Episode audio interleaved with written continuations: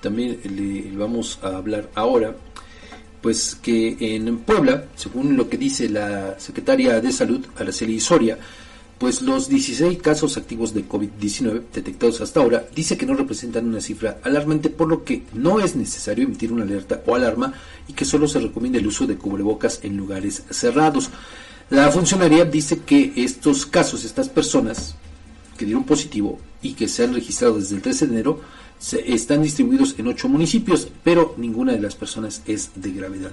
En su momento, el diputado, perdón, el gobernador Sergio Salmón Céspedes señaló que por ahora no es obligatorio el uso de cubrebocas, pero en caso de ser necesario se emitirá un decreto al respecto. En cuanto a la influenza, en Puebla se han confirmado 13 casos con una defunción, 11 pacientes fueron hospitalizados y dos recibieron tratamiento ambulatorio, la mayoría en la capital poblana. Y bueno, aquí creo que vale la pena hacer la eh, precisión referente a la nota que le dábamos a conocer ayer sobre eh, la saturación que hay en 16 eh, hospitales, de una decena de, entidades de la República. Perdón, de entidades de estados de, la República. Bueno, ahí hay que decirlo, están saturados, pero no quiere decir que todas las camas disponibles en un hospital estén ocupadas por pacientes que presentan síntomas de COVID. No, hay que decirlo que hay algunos hospitales donde se tiene un número determinado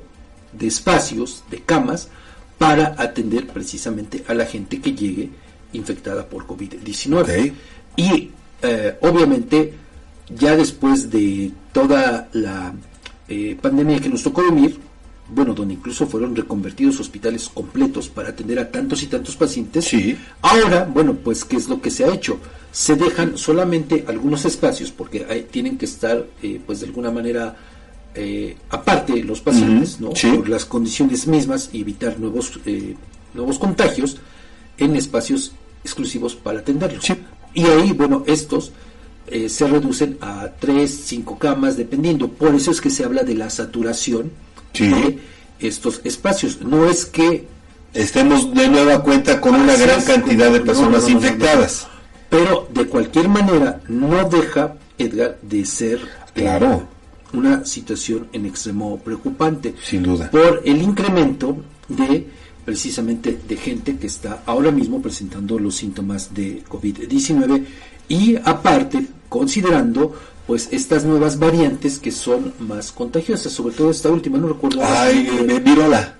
Bueno, exactamente, es más, más eh, eh, contagiante, ¿no? Se propaga más rápido, ¿no? Sí. Entonces, por eso la circunstancia y por eso también el llamado que hace la Organización Mundial de la Salud a no bajar la guardia y seguir con las medidas sanitarias respectivas, a contrapelo de lo que digan en este caso las autoridades de Puebla. Pero digo, esa es una realidad de lo que está ocurriendo en el país. Así es que, pues, digo, está en manos de nosotros, pues cuidarnos. Lo que yo siempre he dicho desde que inició la pandemia, cuidémonos todos, cuidémonos entre todos. Así es, esa, es la, la receta mágica digamos, para evitar... Y más efectiva, Fabián. más efectiva. Ahora, bueno, vamos a pedirle aquí a nuestro compañero eh, Asael, ojalá que nos puedas apoyar, este Asael, con este inserto de Cerdán, por favor. Lo teníamos previsto en el bloque de eh, las 8 de 7.30.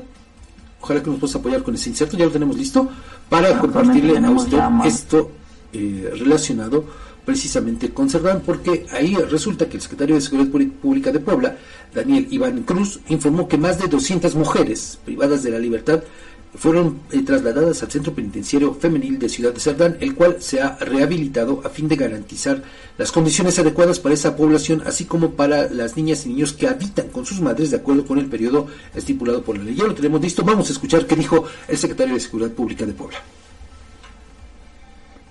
Actualmente tenemos ya más de 200 internas en ese cerezo, son exclusivamente para mujeres. Hay un reacondicionamiento en cuanto a su estructura, en su infraestructura al interior.